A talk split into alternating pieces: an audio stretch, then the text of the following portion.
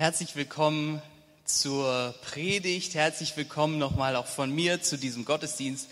Schön euch von hier vorne mal wieder zu sehen hier im Gemeindezentrum. Liebe Grüße auch nach Hause oder in den Urlaub, von wo immer ihr zuschaut gerade.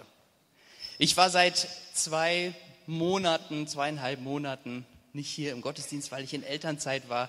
Letzte Woche habe ich schon mal wieder ein bisschen Musik gemacht hier und heute stehe ich hier und kann euch wieder anschauen, darf zu euch sprechen. Vielen Dank dafür und ich freue mich wirklich, wieder hier zu sein.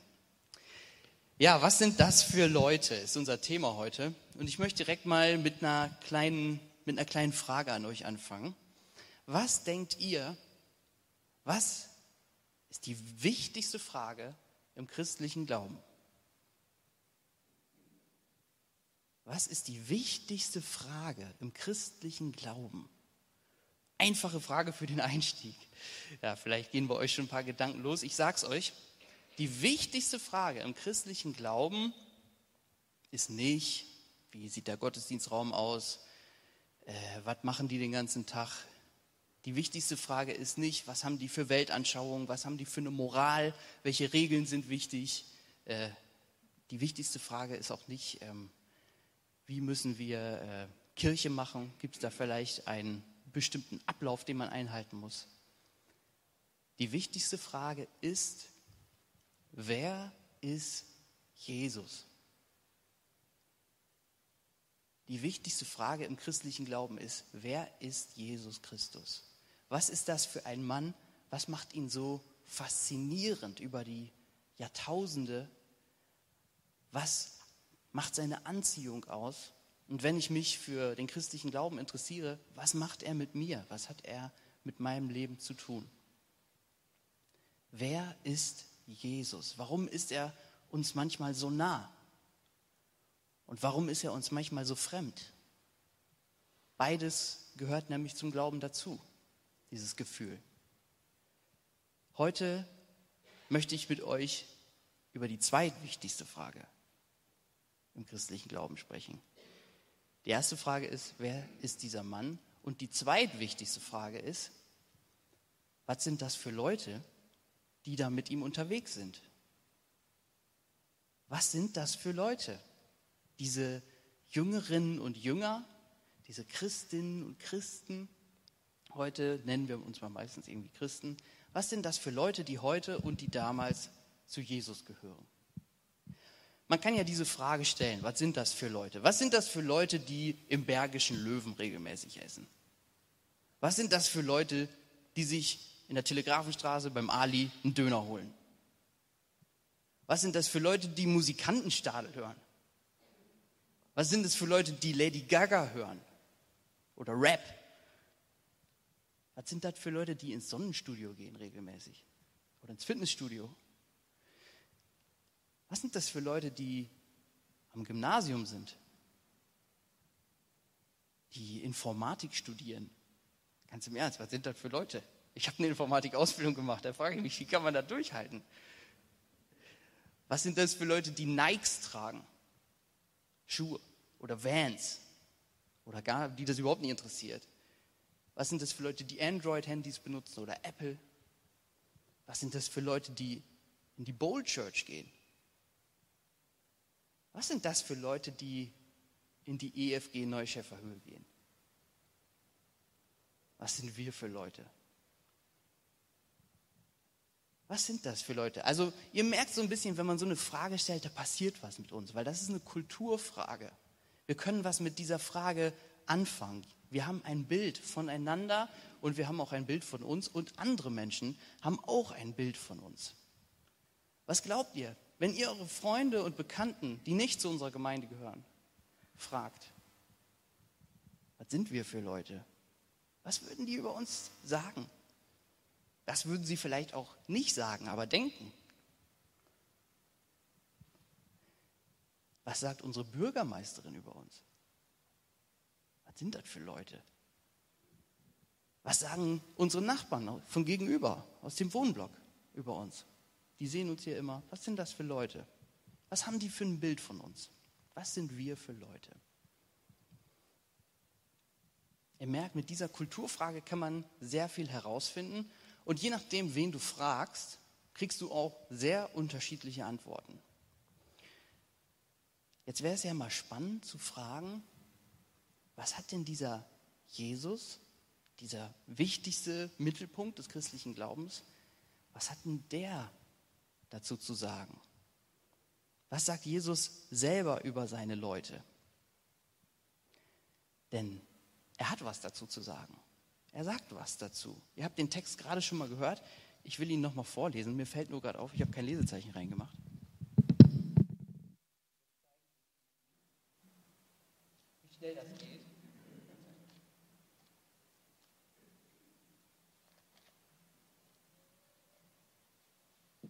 Also in der Jugend, wenn wir Bibel hoch oder sowas spielen, dann bin ich schon immer ganz gut dabei. Also, Jesus Christus spricht in der Bergpredigt zu seinen Jüngerinnen und zu seinen Jüngern. Ihr seid das Salz der Erde. Aber wenn das Salz nicht mehr salzt, wie kann es wieder salzig werden? Es ist nutzlos. Also wird es weggeworfen und von den Menschen zertreten. Ihr seid das Licht der Welt. Eine Stadt, die auf einem Berg liegt, kann nicht verborgen bleiben. Es zündet ja auch niemand eine Öllampe an und stellt sie dann unter einen Tontopf. Im Gegenteil, man stellt sie auf den Lampenständer, damit sie allen im Haus Licht gibt. So soll euer Licht vor den Menschen leuchten. Sie sollen eure guten Taten sehen und euren Vater im Himmel preisen.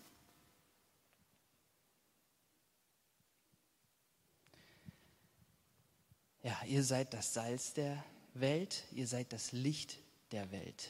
Das sind Jesu Worte ganz am Anfang der Bergpredigt, ziemlich am Anfang, über seine Jünger. Die sitzen ganz nah an ihm dran. Er spricht zu ihnen an allererster Stelle.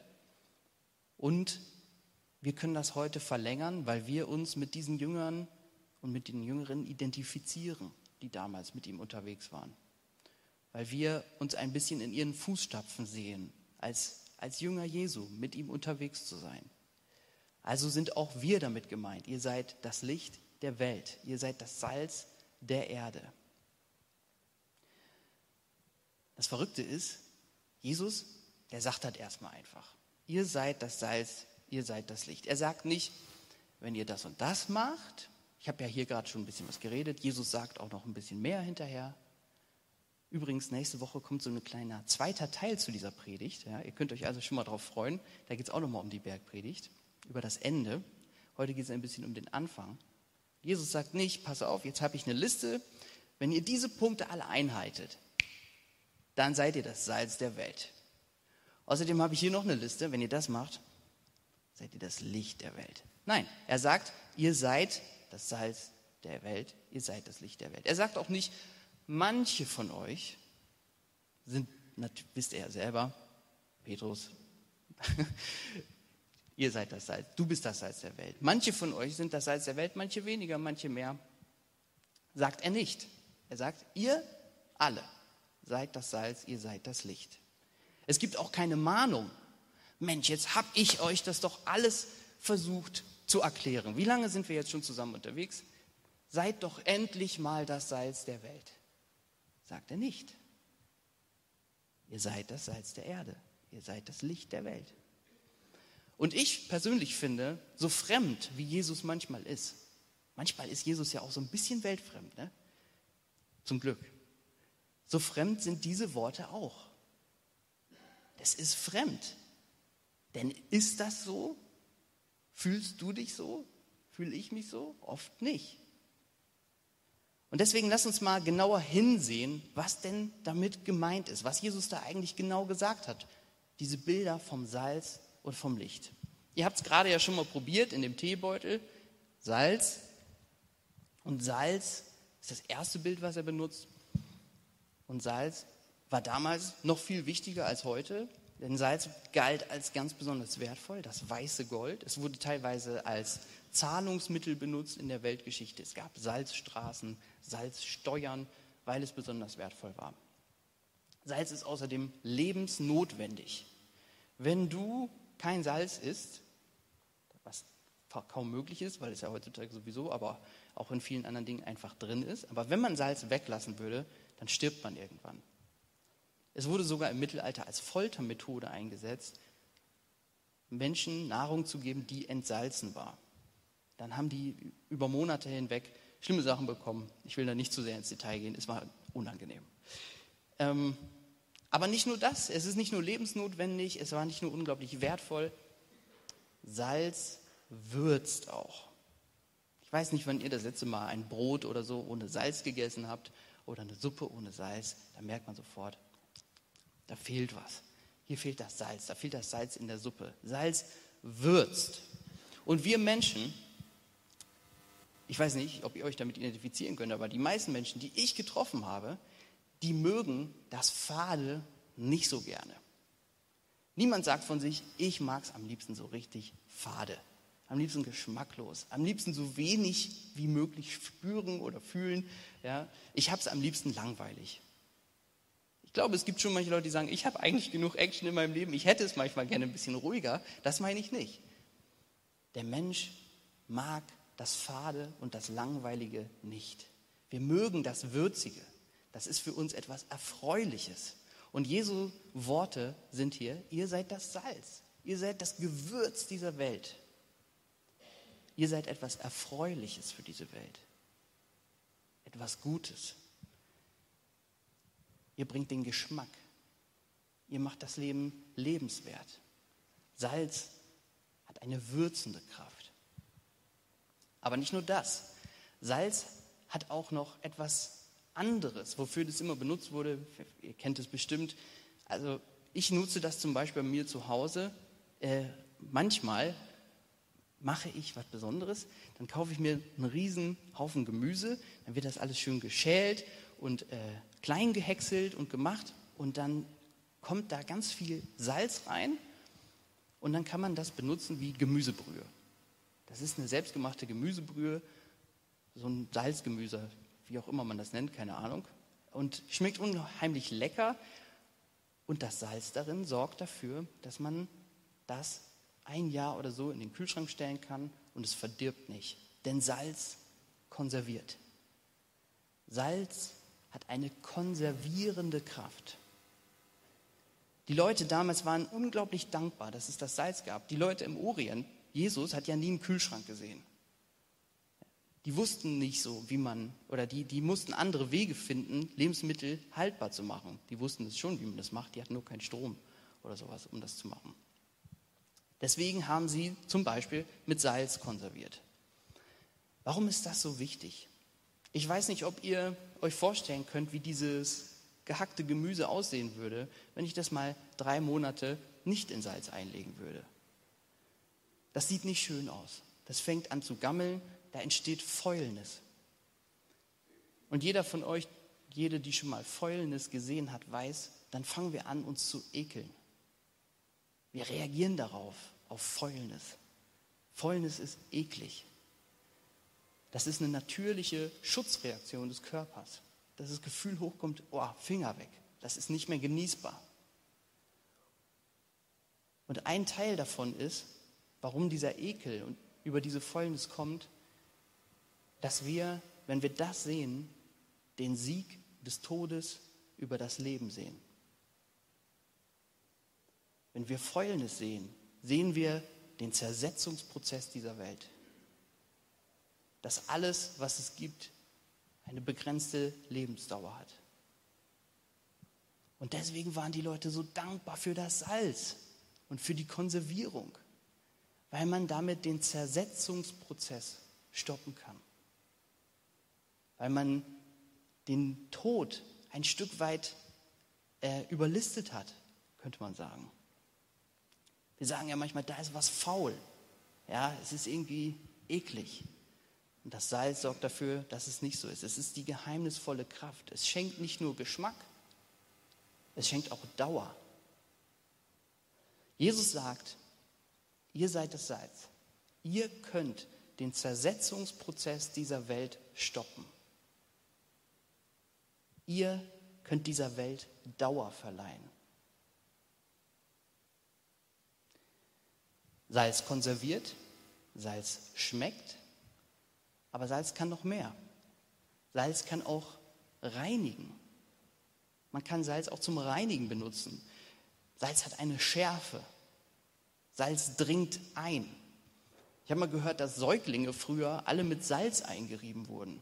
Ich weiß nicht, ob das ältere Geschwister von euch bestätigen können, ob ihr das noch mitbekommen habt. Äh, ich weiß noch nicht, wie lange das her ist. Auf jeden Fall hat man das gemacht, um Säuglinge vor Krankheiten zu schützen. Und das hat funktioniert. Ich kenne das ein bisschen anders. Ich nehme Salz und kippe es in meine Spülmaschine. Spülmaschinensalz reinigt auch auf eine Art. Salz reinigt, Salz greift auch ein bisschen an, Salz dringt ein. Jeder, der schon mal ein älteres Auto gekauft hat, hat irgendwo in der Anzeige schon mal den Satz gelesen, das Auto war nie im Winter im Salz unterwegs. Das bedeutet, die Karosserie ist vielleicht manchmal noch im guten Zustand, weil das Salz die Karosserie angreift. Salz dringt ein. Und Salz mit seiner reinigenden Wirkung kann zu einer ansteckenden Gesundheit werden. Salz kann zu einer ansteckenden Gesundheit werden, dadurch, dass es Verschmutzung löst, reinigt. Und Jesus sagt im Prinzip genau das, was er auch immer gemacht hat. Er verkörpert diese Bergpredigt. Das, was er sagt, ist vor allem das, was er erlebt. Jesus hat nämlich nicht überlegt, oh, ich bin ja jetzt ganz rein und ich bin ja ganz besonders in Kontakt mit Gott und ich muss gucken, wie ich hier auf mich aufpasse. Deswegen versuche ich mal, mich zurückzuhalten und nicht so viel in Kontakt mit Leuten zu kommen. Social Distancing, das war nicht sein Ding. Jesus war sehr kontaktfreudig und manche sagen, er war immer eigentlich in schlechter Gesellschaft, weil er immer mit Sünderinnen und Sündern unterwegs war. Er war bei ihnen zu Hause, hat mit ihnen gegessen, hat mit ihnen gesprochen, hat kranke Menschen berührt, die unrein waren, hat sie geheilt hat, ja, ist in Kontakt mit Menschen gekommen, die eigentlich niemand anfassen wollte, mit denen niemand Kontakt haben wollte, weil sie Angst hatten, sich mit der Unreinheit anzustecken. Jesus hat aber gesagt, ich stecke euch an mit meiner Reinheit. Ich stecke euch an. Und Jesus sagt jetzt im Prinzip, ihr, das Salz, habt eine reinigende Kraft. Ihr habt eine ansteckende Gesundheit für diese Welt. Ihr könnt die Welt mit der Gesundheit anstecken. Ihr merkt also das Bild von dem Salz. Es schmeckt gut, es konserviert, es hat eine ansteckende, reinigende Gesundheit. Da steckt schon unheimlich viel drin. Dann kommt auch noch das Licht, das mache ich ein bisschen kürzer. Die Idee von dem Licht ist für mich so ein bisschen, wie wir das in dem Lied gerade gesungen haben, dass es fließt. Das Licht Gottes scheint durch die Menschen hindurch. Es ist nicht das Licht der Menschen, sondern es ist das Licht Gottes, was Menschen sehen können in der Welt. Genauso wie es ganz am Anfang der Bibel steht, wo steht, Gott schuf die Menschen nach seinem Abbild, nach seinem Ebenbild. Das bedeutet, dass man an den Menschen die Schönheit und die Herrlichkeit Gottes sehen kann. Genauso äh, macht Jesus hier sozusagen den Sack zu und sagt, ihr seid dieses Licht, dieses Licht Gottes, was man sehen kann in der Welt. Und jetzt fragt ihr euch wahrscheinlich, ja, es gibt jetzt irgendwie so besondere Christen, die irgendwie immer im Mittelpunkt stehen oder besonders Heilige, gibt es ja tatsächlich, die ja sogar heilig gesprochen werden von der katholischen Kirche, so Special-Leute. Ich habe auch gleich noch einen für euch vor diesen Special-Leuten.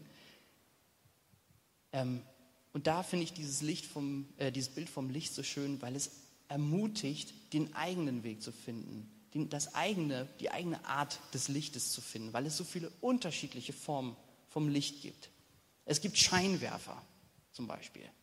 Das ist eine Form von Licht. Und Scheinwerfer strahlen immer in eine Richtung auf einen ganz punktuellen Punkt. Ja, wenn wir hier oben die Scheinwerfer anmachen, über mir sind sieben, sollten eigentlich acht sein, einer ist kaputt.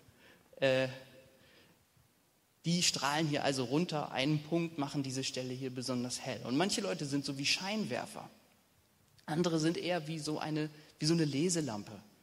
Ja, wenn es überall dunkel ist, macht man die Leselampe an, man kann sich gut konzentrieren über längere Zeit, wenn man mit denen zusammen ist. Die werfen den Fokus auf die guten Gedanken des Lebens. Ähm, es gibt auch wie so ein wärmendes Feuer, eine Gemeinschaft oder Menschen. Wenn du mit denen zusammen bist, fühlst du dich einfach erwärmt und fühlst dich gut, mit denen in Kontakt zu sein. Es gibt Leute, die sind wie ein Kühlschranklicht. Ja? Wenn du so aufmachst, gibt es immer was zu essen. Ja? Äh, und das tut einfach gut. Es gibt Laser, es gibt so viele unterschiedliche Formen von Licht. Und genau so ist die Kirche und dieses Bild, was Jesus da benutzt, eigentlich so eine Einladung, zu, von einem Lichterfest zu denken. Ich weiß nicht, wie, wie, wie ich finde das unheimlich schön, wenn mal wieder Kirmes ist, ist ja gerade nicht, aber man geht im Dunkeln, kurz vorm Feuerwerk am besten über die Kirmes und alles leuchtet total bunt und unterschiedlich. Ist natürlich auch unheimlich laut und so. Aber da ist richtig was los. Oder auf dem, auf dem Weihnachtsmarkt oder wenn man in einer schön beleuchteten Stadt durch die, die ganze Weihnachtsbeleuchtung sieht, ähm, ist es wie so ein Lichterfest. Und das ist einfach schön. Oder ein Buntglasfenster. All diese Dinge sind für mich Bilder wie, wie wir das verstehen können, dieses Licht der Welt und wie wir uns selber darin finden können. Jetzt habe ich euch ja gerade gesagt, es gibt solche Stars. Ja, solche, ist, da hast du das Gefühl, wenn du die Lampe anmachst, dann wird, siehst du die anderen Lampen gar nicht mehr. Und einen von denen möchte ich euch mal vorstellen. Ich weiß nicht, wahrscheinlich habt ihr sogar von dem schon gehört. Der heißt Hubert. Hubert Schilles. Und Hubert Schilles ist in den letzten Wochen berühmt geworden in Deutschland, weil er ein, er ist ein Tiefbauunternehmer und er ist viral gegangen im Internet, stand in allen möglichen Zeitungen, weil er ein Held dieser Hochwasserkatastrophe geworden ist. Er war der Baggerfahrer, der an der Steinbachtalsperre hingefahren ist, 18 Meter unter den Wasserspiegel an den Damm, der jeden Moment brechen konnte und den Abfluss frei gebaggert hat. Hat jemand von euch die Geschichte gehört? Hubert Schilles. Und dann wurde der so interviewt, ähm, Mann, das ist ja der absolute Hammer, Sie waren da 18 Meter permanent in Lebensgefahr. Und dann hat er einen Satz gesagt oder Sätze gesagt, die vielen Leuten imponiert haben. Er hat gesagt, wissen Sie, ich bin ein gläubiger Mensch. Ich habe zweimal, ich habe mich zweimal gesegnet, als ich runtergefahren bin. Du Herr musst wissen, was passiert, habe ich gesagt und ich hatte keine Sekunde Angst. Ist mit seinem Bagger hingefahren, hat den Abfluss freigemacht, Wasser ist abgelaufen, Steinbach-Talsperre gerettet, viele Häuser, viele Menschen. Und es gab super viele Menschen wie Hubert, die auch nicht so berühmt geworden sind, die sich genauso eingesetzt haben, die mit ihren Treckern auf schlechte Straßen gefahren sind, die gedroht sind, äh, abzubrechen, die ähm, ja, aufgeräumt haben und so. Es gab echte Engel in dieser Katastrophe. Leute, die so hell gestrahlt haben, wo alle nur dankbar waren, dass sie da waren und es gemacht haben. Und Gottes Licht war sichtbar durch sie. Und jetzt bin da ich. Und ich lese mir das durch und denke, Mensch, Hubert, ich finde dich toll. Hubert, ich finde dich toll, weil ich das vielleicht nicht gemacht hätte. Ich weiß es nicht. Ich kann nicht Bagger fahren. Aber in so einer Situation und danach dann sowas zu sagen und so eine Fröhlichkeit, müsst mal das Interview lesen, äh, dabei auszustrahlen, das ist schon toll. Das ist schon toll. Also das ergibt Sinn, wenn Jesus das sagt. Salz der Erde, Licht der Welt, toll, ein Held. Aber dann bin da ich. Und ich soll das ja auch sein. Und ganz ehrlich, wenn ich das höre, dann denke ich nicht als erstes, Jesus, Endlich. Endlich erkennst du es. Du hast natürlich vollkommen recht. Ja, ich bin das Salz der Welt. Ich bin das Licht der Welt. Nein, das würde ich niemals von mir selber sagen. Ich bin auf jeden Fall eine fragwürdige Existenz. Ich bin fragwürdig. Ich mache so viele Dinge falsch. Ich mache nicht das, was in der Bergpredigt steht den ganzen Tag. Ich versuche es, aber ich scheitere oft. Sehr oft. Ich bin eine fragwürdige Existenz. Ich habe letztens eine SMS bekommen, da stand drin, hallo, toll, dass ich Sie doch noch über Ihre Handynummer erreiche. Wir wollten demnächst ja in Wermelskirchen übernachten. Ich wollte fragen, ob das jetzt alles klappt. Vielleicht rufen Sie mich mal kurz zurück. Liebe Grüße. Und ich habe gedacht, äh, was? Also Wermelskirchen kam vor, er musste irgendwie, also es kann jetzt nicht ganz, aber das muss doch eine Verwechslung sein. Stellt sich raus, war auch eine Verwechslung, der wollte eigentlich zu Albert. Mit dem war alles abgesprochen. Und wenn ich den Text hier höre, ihr seid das Salz der Welt, ihr seid das Licht der Welt, ich soll das sein, habe ich auch ein bisschen das Gefühl, äh, das muss eine Verwechslung sein. Ich glaube, du meinst jemand anders. Hubert ist da hinten. Nein, es ist keine Verwechslung. Auch wenn diese Worte ein bisschen merkwürdig sind. Vielleicht hast du sie in der Sonntagsschule, in der Jungschar, im Teamkreis, im Gemeindeunterricht, in der Jugend, im Gottesdienst, im Hauskreis oft durchgenommen. Irgendwie sind es ja sehr bekannte Worte, oft gehört. Hast du dich jemals gefragt und gedacht so, im Ernst? Das muss eigentlich eine Verwechslung sein. Ich schon. Das passt doch irgendwie nicht. Und das bestätigt sich auch. Leute von außen, es gibt so ein Buch, das heißt, warum ich nicht mehr glaube. Das ist ein absoluter Buchtipp von mir, sollte jede und jeder gelesen haben. Eine Studie darüber, warum Menschen, junge Menschen, den christlichen Glauben loslassen. Und da steht ein Satz drin, den hat, der hat mich bis heute nicht losgelassen. Die Christen sind nicht so, wie sie singen. Das tut weh. Das tut weh, weil es natürlich auch irgendwie stimmt. Wir sind oft nicht so, wie wir singen und unsere tollen Lieder und so. Und Leute von außen bestätigen dieses Bild, wenn sie sagen, Jesus, super Kerl mit einem sehr fragwürdigen Fanclub. Sehr fragwürdig. Die Kirche ist nicht gerade dafür bekannt. Die Christen sind leider gar nicht dafür bekannt, Gottes Herrlichkeit, seine Schönheit und seine Freundlichkeit in dieser Welt zu verbreiten, dafür zu stehen. Und alle sagen, wow, Mensch. Nee, das ist leider nicht so. Wie kann es dann sein? Wie kommt Jesus dann dazu, das zu sagen? Ich glaube, wir können diese Worte, die er spricht, nicht verstehen, ohne ihn, der sie spricht, mit einzurechnen. In der Bergpredigt beschreibt Jesus, glaube ich, wirklich vor allem sich selbst. Er malt ein Bild von sich, wie er denkt, was richtig ist im Leben, was seine Werte sind, was er glaubt, sein Weg. Er verkörpert die Bergpredigt. Und ich glaube, deswegen ist sie auch so bekannt und so wichtig geworden, weil es glaubwürdig ist. Jesus ist nicht fragwürdig. Jesus ist glaubwürdig. Wenn er das sagt, nimmst du es ihm ab. Weil der hat das gelebt. Wenn wir die Zeugnisse lesen, dann hat er das vom Anfang bis zum Ende durchgezogen und gelebt. Und diese, die Bibel benutzt jetzt das Bild, dass wir der Leib Jesu sind, sein Körper. Als Gemeinde, als Christen. Wir sind der Leib Christi. Paulus sagt, ich lebe gar nicht mehr, sondern Christus lebt in mir. Jesus lebt in mir. Sein Geist lebt in mir. Und ich glaube, dieser Geist, der in mir und in uns als Leib, als Gemeinschaft lebt, in uns Menschen, aber auch zwischen uns Menschen, das ist das, was diese Salz und Licht, das zu sagen über uns, das ist das, was es berechtigt. Denn Jesus arbeitet in uns. Jesus ist am Werk zwischen uns. Er ist der, der seinen Leib am Leben hält.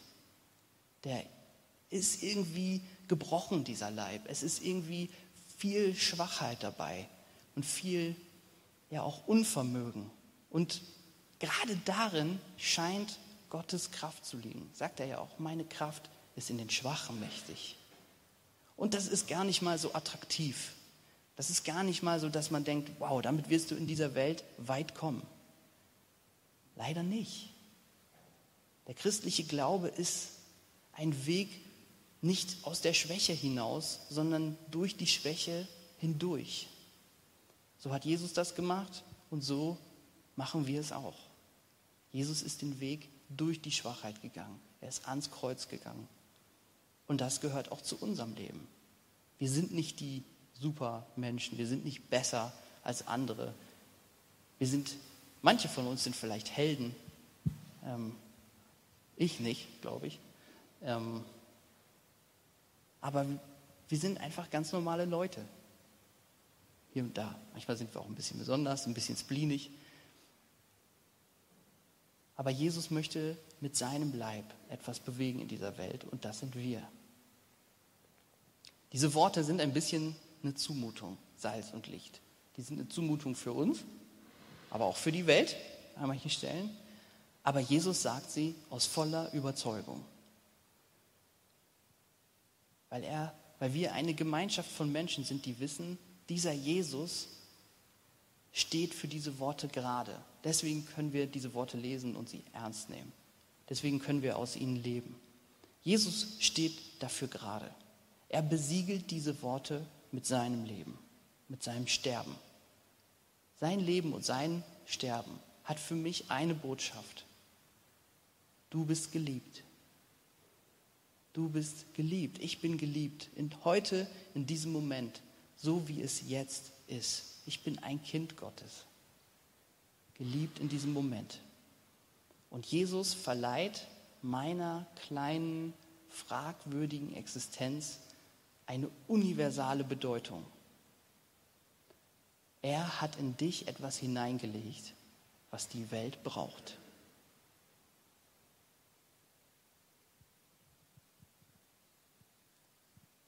Amen. Wir wollen jetzt ein paar Lieder singen und schaut doch mal nach links und rechts. Ihr habt gerade schon mal nach oben geschaut. Jetzt schaut mal nach links und rechts und nach hinten. Wer ist so alles dabei? Das sind, was sind das für Leute?